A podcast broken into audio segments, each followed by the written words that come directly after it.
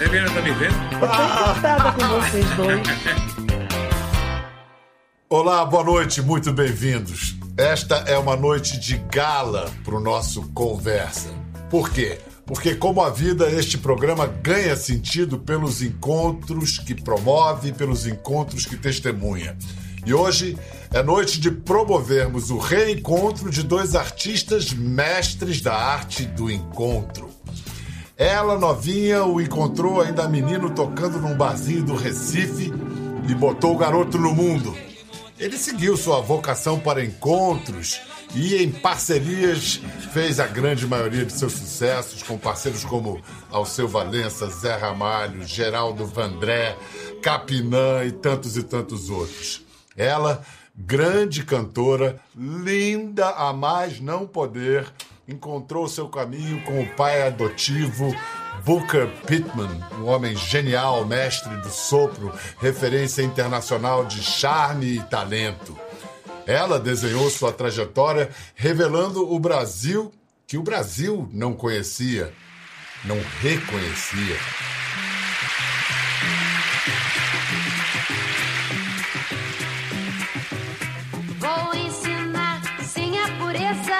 Dançar o meu sirimbó. Sirimbó que remexe, mexe, sirimbó da minha vovó. Vai dançando sem a pureza, rebolando, pode requebrar. Carimbó, sirimbó é gostoso, é gostoso em Belém do Pará. Que delícia ter vocês aqui, Eliana Pittman e Geraldo Azevedo. Hoje é, hoje é fé, hoje é gala, hoje é gala. Que prazer, Eli- Biel. Prazer, muito grande. Estar ma- mais uma vez ao lado de Eliana, que para mim foi uma mentora, um esteio importantíssimo na minha carreira. Eu sempre digo, se não tivesse, se não tivesse existido a Eliana, eu nem sei se eu seria um artista, se eu teria uma carreira artística, porque ela insistiu para eu vir para o Rio de Janeiro, me viu lá. Já tem umas atividades artísticas lá em Pernambuco, aliás, uma atividade bem grande, mas puramente de hobby. Eu estava lá em Recife para estudar, mas só que o violão me levava para muitos lugares ligado à música, onde fiz muita amizade, Naná Vasconcelos, Teca Calazan. Também tendo até um programa de televisão, onde encontrei a Eliana, e ela me encontrou também na noite, e dali ela, ela eu acho que ali foi a última vez que ela viajou com o pai dela, e ela depois foi convidada a ter uma carreira solo. Parece uma coisa assim. E, e me convidou para iniciar a carreira dela. Eliana, estamos falando de 1966. Eliana, o que, que você viu naquele menino tocando num barzinho do Recife? Primeiramente, deixa eu te falar que eu estou realmente muito emocionada, porque hum, ah, é tão bom a gente saber que as pessoas, sabe, têm respeito, têm amizade, têm carinho, têm memória, né? Num país que às vezes as pessoas não se lembram muito das coisas boas que acontecem, e Geraldo nunca me esqueceu. É impressionante. Como, e, como poderia?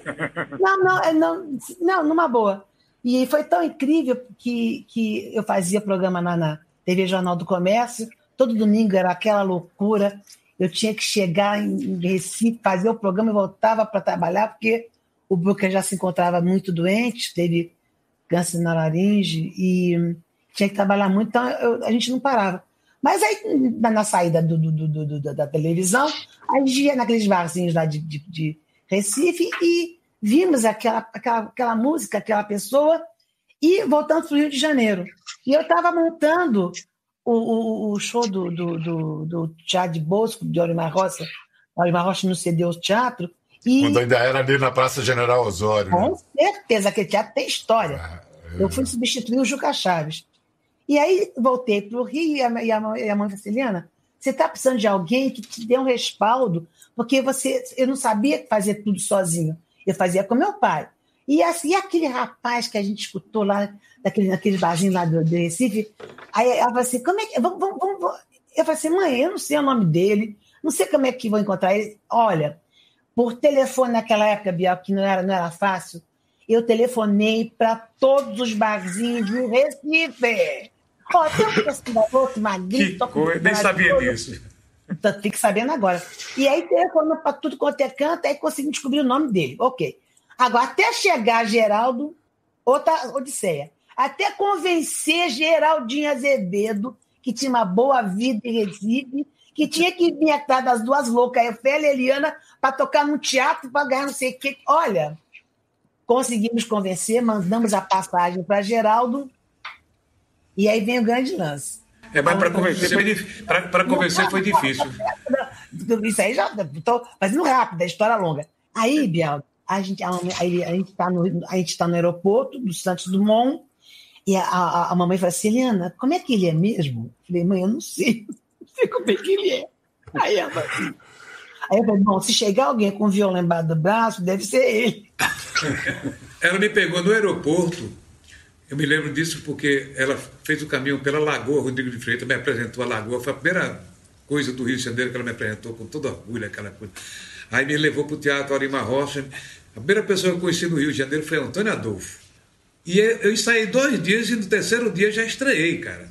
E era só música barra pesada. Além das músicas brasileiras que estavam surgindo, Milton Nascimento, aquelas coisas todas, ainda tinha Cole Porter, ainda tinha Gershwin, ainda tinha coisa que eu não. Era, era difícil, era muito difícil para mim. Free Again tinha nesse show. Free Again. Free Again, Free, exatamente. Free Again. E escuta, e a música do Geraldinho que você cantava, Eliana, pode mostrar um pouquinho pra gente? Como é que se chamava nesse show? Aquela rosa. La ya, la la la ya la ya, la la ya la ya. La la ya la la ya la ya, la la ya la ya. Aquela rosa que você me deu, Pai São Joana ainda não morreu. Cultiva ainda no jardim dos amores com mais outras flores que você me deu. Lembro-me bem quando o bloco passou, você sorrindo jogou aquela flor. Eu que na hora o violão tocava, lhe mandei um beijo suspirei de amor. Deixe um adeus e meu bloco sumiu. Meu coração acelerou, também partiu. Pensei comigo, vai ser minha amada, minha namorada, meu divino amor. Você cantava no bloco das flores, tocava eu no bloco dos amores. Na quarta-feira ficou um só bloco, faz um ano hoje, durou nosso amor. La ya, la la la ya la ya, la la ya la ya. La ya, la la la ya la ya, duro nosso amor. Eu vou parar porque eu vou curar. Vem cá, tem um quê de seresta, não tem? Tem. Seresta no escuro, que beleza para namorar, hein? que beleza. Eliana, falar um pouco de, de você. Eu tenho um xodó pelo. Como é que se chamava? É, o pessoal chamava ele de Buca, né? Um xodó pelo, pelo seu pai, Booker Pittman.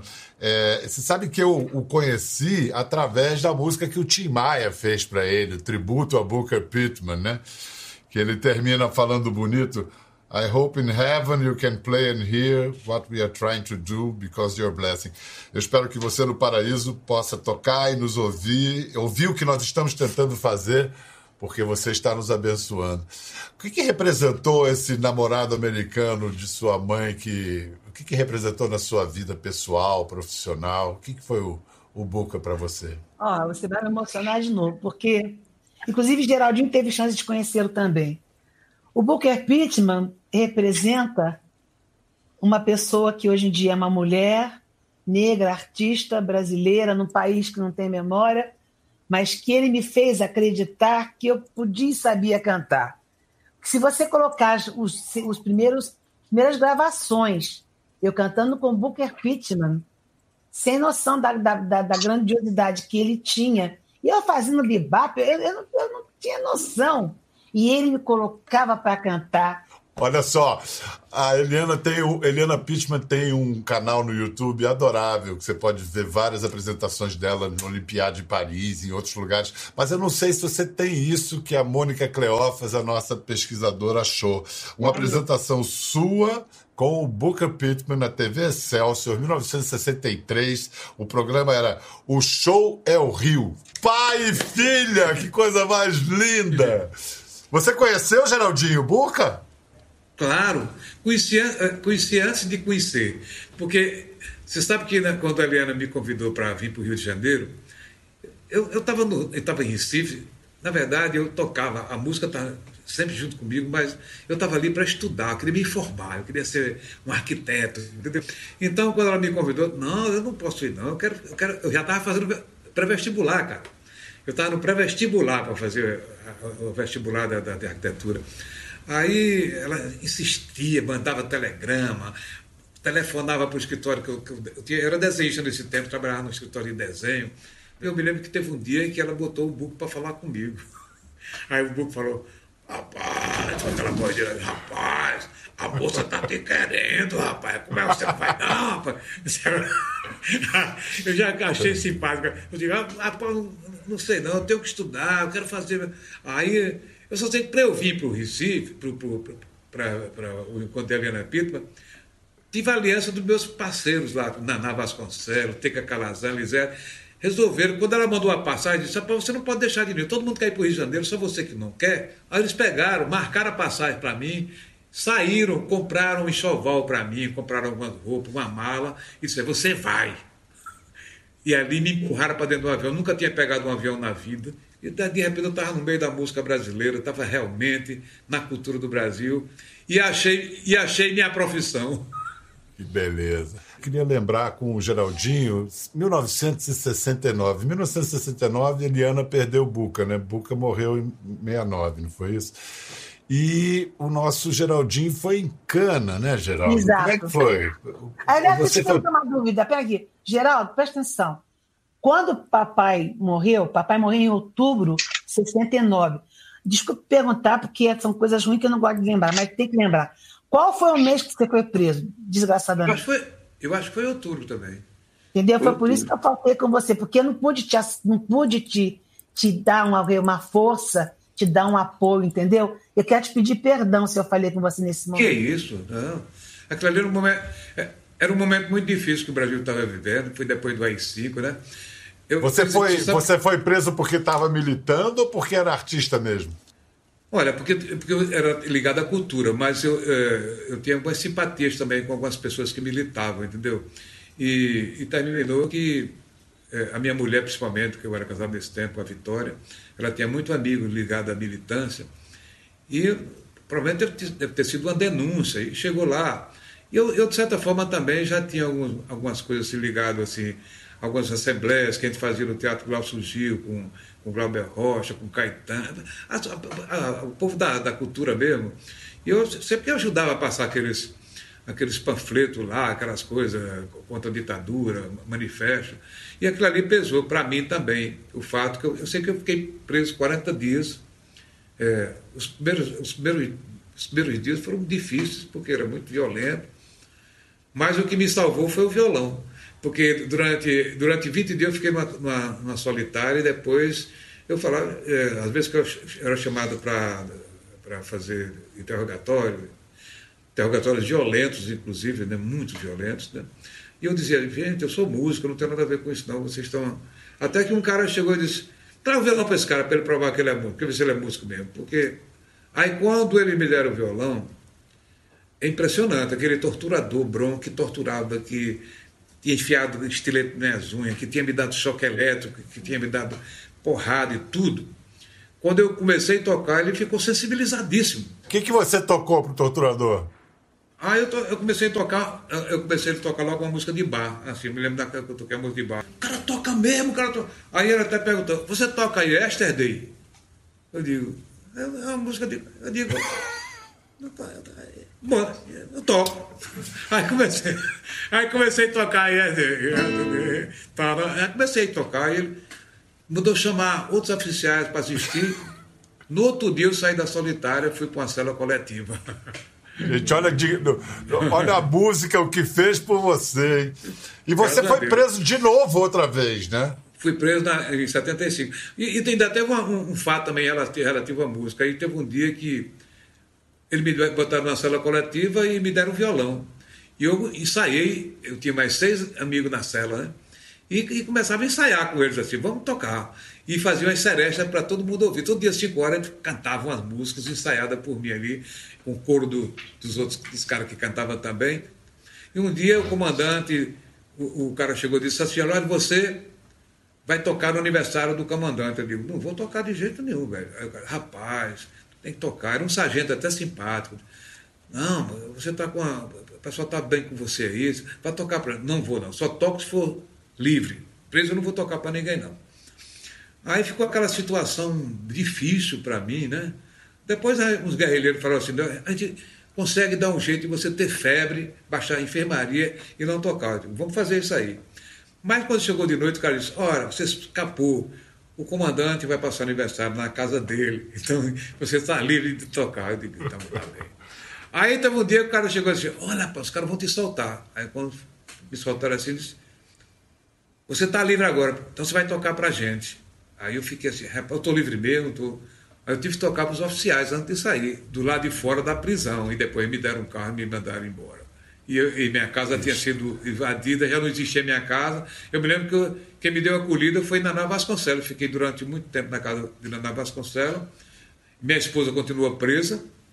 E quando ela saiu, a gente foi para o hotel e depois alugou outro apartamento. Ela estava grávida. Não, a gravidez foi já na segunda prisão. Ela Ah, foi tá. presa. Tá. Ela foi presa com seis meses de, gra- de- de gravidez na segunda prisão. E, embora ela fosse muito mais envolvida comigo, do que eu, eu falava, "Olha, ela não sabe nada, não tem nada a ver com isso. Eu assumi um pouco a, a culpa da coisa, sem ter culpa também, entendeu? Até provar que não tinha, depois aí- aí ela foi solta. E ela ter sido solta foi uma coisa que me salvou, porque no primeiro dia que eu fui preso, foi logo morto uma pessoa enquanto a gente era torturado. Uma das pessoas torturadas foi morto da minha frente, assim. E eu achava que ia ser morto também. Mas ela saiu e começou a batalhar para me achar, né? E conseguiu me, conseguiu me encontrar. Um advogado me conseguiu me encontrar, assim, que eu estava lá no, no- na Barão de Mesquita, naquele quartel lá. da PE. Geraldo, vou mostrar umas fotos para você de um álbum muito lindo que Eliana Pittman lançou ano passado, comemorando comemorando, comemorando com um pouco de atraso os 50 anos de carreira. Vamos ver umas fotos para a gente comentar. Aí você fala quem tá aí com você, Eliana. Ah, Valmor. Olha. Valmor. Lenny Day, é Lenny Day lá atrás? Gil, Sim. E Gil e Caetano. Show da Ródia. 68. Puxa, show da Ródia. Eu cheguei a fazer com com o Geraldo Vandré, esse show Tá da Ródia. vendo? O show da Ródia era famoso. Pagava bem a beça. É, era super verdade. produção. é. Que, inclusive, tem um bônus aqui, viu, Geraldo? Que foi uma fita que eu botei na minha casa. Estava guardada há 50 anos, eu interagindo em Paris, cantando em francês, cantando em português. Muito chique. Vale a pena comprar esse. Especial. Também escuta, porque está muito bom. Vamos ver se tem mais alguma foto, porque o encarte é muito. Ah, olha que, que graça. meu Isso era o tempo que existia tarde Deus de autógrafo. Tarde de autógrafo. A gente Olha parava as lojas, só. parava no negócio, parava no meio da rua. Não, era muito mas- bom. Um sorriso de parar o trânsito, né? Brincadeira. Era Olha tarde de isso. autógrafo, tarde de autógrafo. Dia não tem mais. Olha aí! Com o rei. Mas aí que coisa, hein? Ó, é, é com o rei, e aí tem uma, uma manchete falando o que há entre o Brasa e Eliana Pittman, insinuando um lance ali, um namoro entre Brasa e Eliana Pittman. Eu Afinal, tudo. Eu nego. eu vou ter que conferir com o rei, hein? Se você tá negando, vamos ver se o rei nega. Se ele tiver boa memória. Olha só, rei, rei sabe reconhecer majestade. Olha a Eliana Pittman com outro rei, o do Baião. E olha, esse sabia de palco, assim como a Eliana Pittman. Olha, Eliana e Calbi, Calbi. E olha só, Eliana Pittman contracenando com o rei da comédia, um dos maiores gênios da história do cinema, Jerry Lewis. Eu vou, eu vou pedir, eu vou pedir para o Geraldinho é, to, tocar alguma coisa para a gente terminar esse segmento e vou propor ao, ao, próximo segmento que a gente dedique o próximo segmento a, a um grande artista que a gente perdeu há pouco, que é autor de grandes clássicos de nossa música, Sérgio Ricardo, que eu sei que também teve um papel fundamental, muito importante na vida do Geraldinho. Olha, no último dia 23 de julho a gente perdeu, morreu aos 88 anos, Sérgio Ricardo, compositor de vários clássicos como Esse Mundo é Meu, Zelão, Enquanto a Tristeza Não Vem e a genial trilha sonora de Deus e Diabo na Terra do Sol. E, aliás, o Sérgio também era cineasta, era pintor, autor, ator Geraldo, como é que você conheceu o Sérgio? Olha, foi através de um parceiro meu, Renato Rocha, que já era amigo dele, tinha dirigido ele. Eu já conhecia ele, é claro, a obra dele, o trabalho dele. Tinha conhecido ele uma, uma vez que ele tinha ido a Recife, a gente se encontrou com ele. Era sempre, já era um mito para a gente, aquela história toda. E ficar amigo do Sérgio Ricardo foi importante. Porque ele tinha uma dimensão musical muito ligada à Bossa Nova, que me, me encantou. A Bossa Nova foi que me encantou, que me tornou, talvez, a minha carreira começou realmente por causa da Bossa Nova, porque a Bossa Nova fez com que eu pesquisasse muita coisa do violão, das harmonias. E, e, o, o, e o Sérgio, o João Luft, ele começou realmente com a Bossa Nova. Mas só que depois ele foi por outro universo, e onde a musicalidade dele chegava também ao Nordeste. Né? Eliana, Tá bom. Tá. o Sérgio conseguiu se destacar numa geração muito forte, né? Era uma geração de feras, essa da Bossa Nova. Qual era a marca dele, você como testemunha e protagonista dessa geração também? Total resistência. Ele queria saber se o patemacho ele queria era ovo, acabou. Tinha vontade dele e foi em frente. Muito boa essa definição. Um beijo muito grande, Eliana. Muito obrigado. A vocês obrigado. dois, meus anjos do coração, e o Brasil cada vez melhor, porque nós somos muito bons. Vamos nessa. Geraldinho, um grande beijo.